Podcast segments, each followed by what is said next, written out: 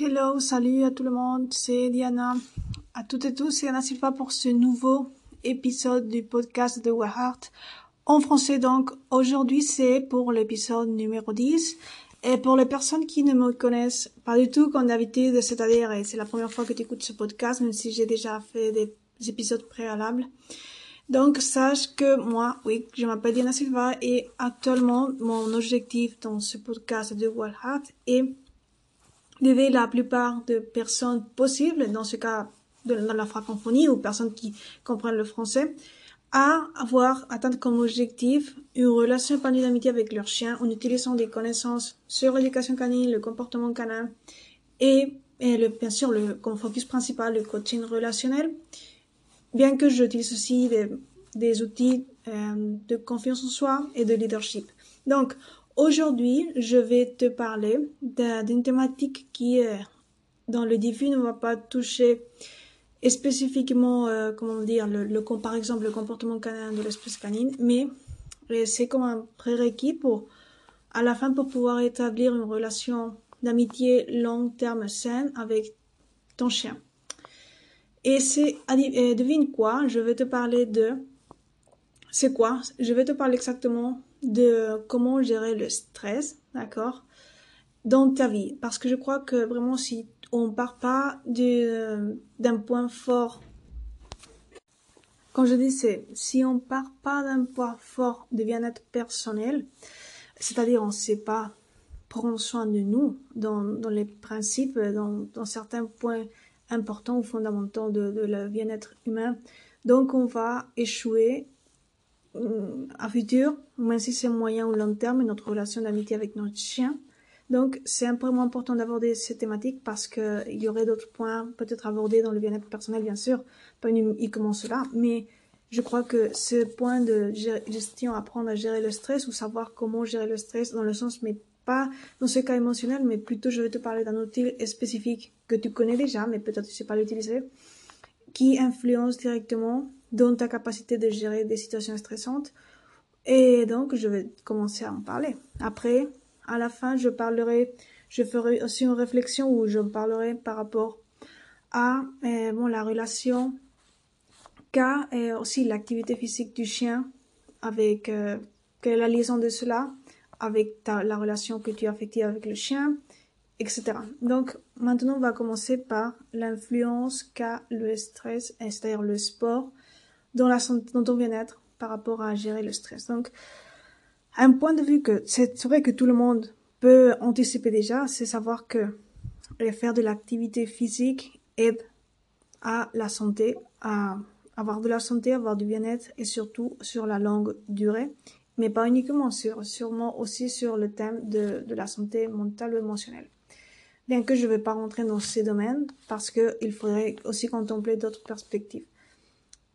Mais par rapport à, à le stress, oui. Donc, un point vraiment important, c'est de comprendre comment et euh, quels sont les apports que va t'apporter faire de l'activité physique régulière dans ta vie. Donc, un point fort de, dans l'aspect physiologique, c'est que ça va te permettre, ça va permettre à ton système cardiovasculaire et euh, du cortisol de répondre d'une manière plus flexible quand peut-être tu vas être confronté à des situations stressantes. Donc ça c'est un point vraiment important, vraiment fort, ça va te permettre de t'adapter. Et ce qui est important de cela, c'est que ça va faire que tu, bon, que tu expérimentes les, on va dire, les situations stressantes d'une manière moins accrue, d'une manière moins prononcée.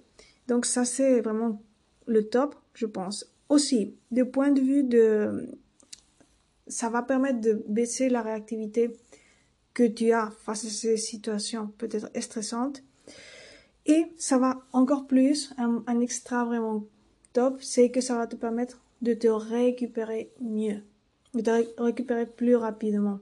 Et ça, c'est le top du top. Pourquoi? Parce que, en fait, on peut pas, on peut jamais, jamais contrôler et tous les facteurs de la vie.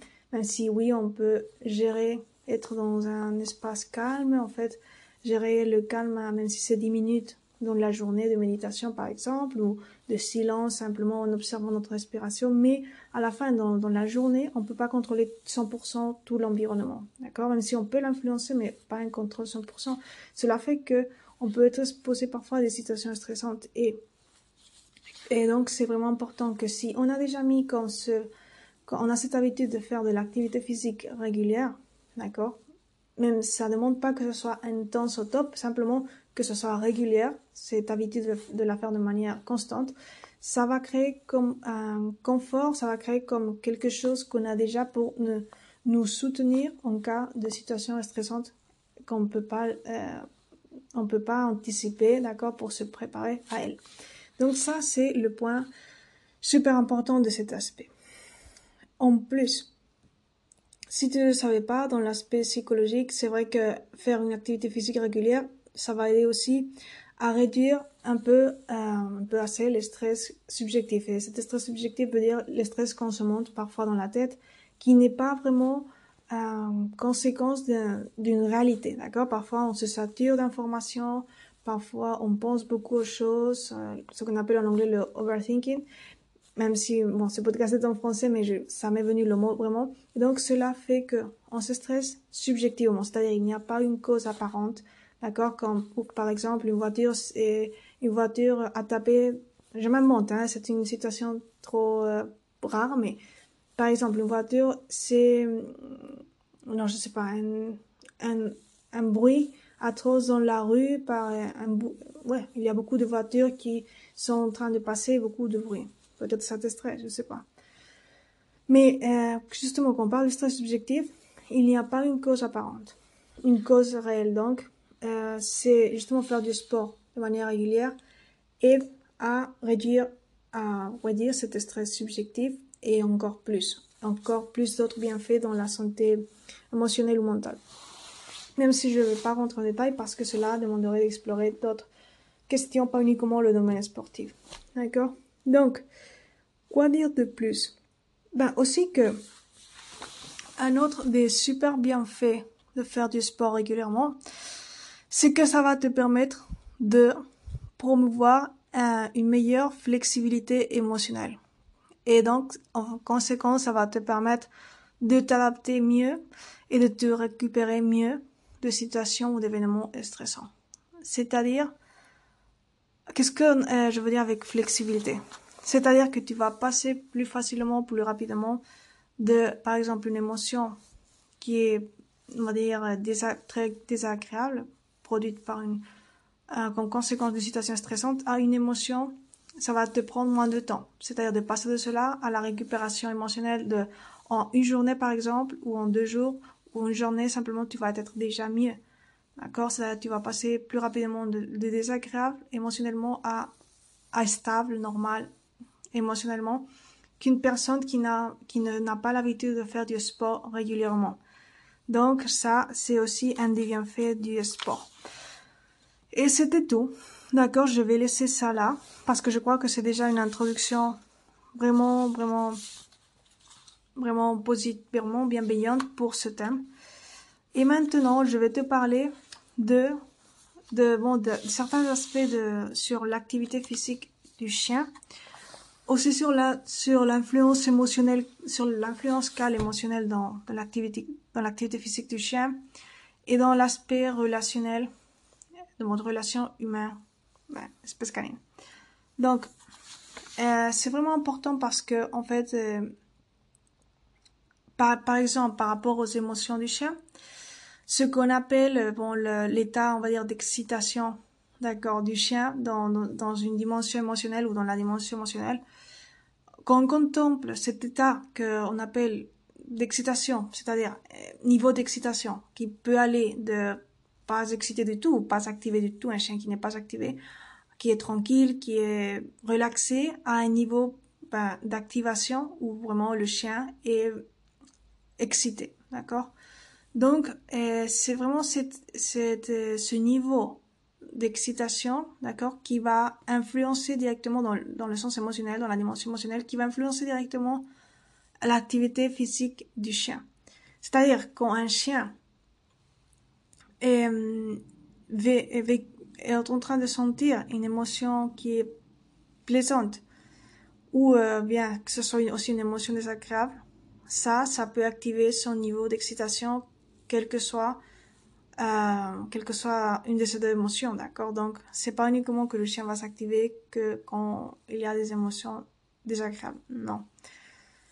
Donc, c'est intéressant de savoir que, oui, la vie, la, la voie cognitive va être toujours importante de, de l'entraîner dans le chien pour qu'il puisse réguler, réguler mieux émotionnellement, d'accord, et avoir du bien-être émotionnel, comme un équilibre entre ces deux, ces deux aspects.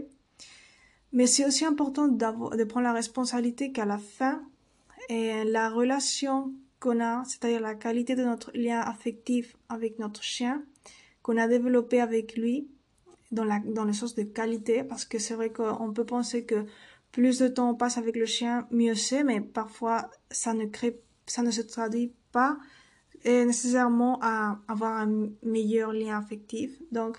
C'est plus important la qualité, même si je veux pas dire que tu lié à ton chien uniquement une demi-heure au jour, parce que c'est vrai que dans une demi-heure, peut-être c'est pas euh, le meilleur pour faire, euh, pour l'activité par exemple physique du chien, ça dépend. Mais que tu sois responsable que, en fait, la qualité de ta relation influence directement dans, dans tout ce que fait le chien, donc dans son niveau d'activation, par exemple, d'excitation au sens dans l'activité physique et sportive, et euh, dans sa capacité aussi de, de, de performer dans, dans le sport, ça a une influence directe importante la qualité de ta relation. Pas uniquement, d'accord? Il y a d'autres facteurs, mais c'est vrai que euh, le lien affectif, développer un lien fort, et comme je dis, pas uniquement fort, hum, un lien fort, un lien fonctionnel, un lien équilibré, d'accord, un lien qui est harmonieux et pas, par exemple, parfois, des fois, on peut avoir un lien qui est dysfonctionnel. On peut avoir un lien avec notre chien, mais euh, ça s'est pas construit d'une manière durable, ça s'est pas construit d'une manière forte, et donc à un moment donné, quand on est confronté à une adversité, ça va se voir, d'accord.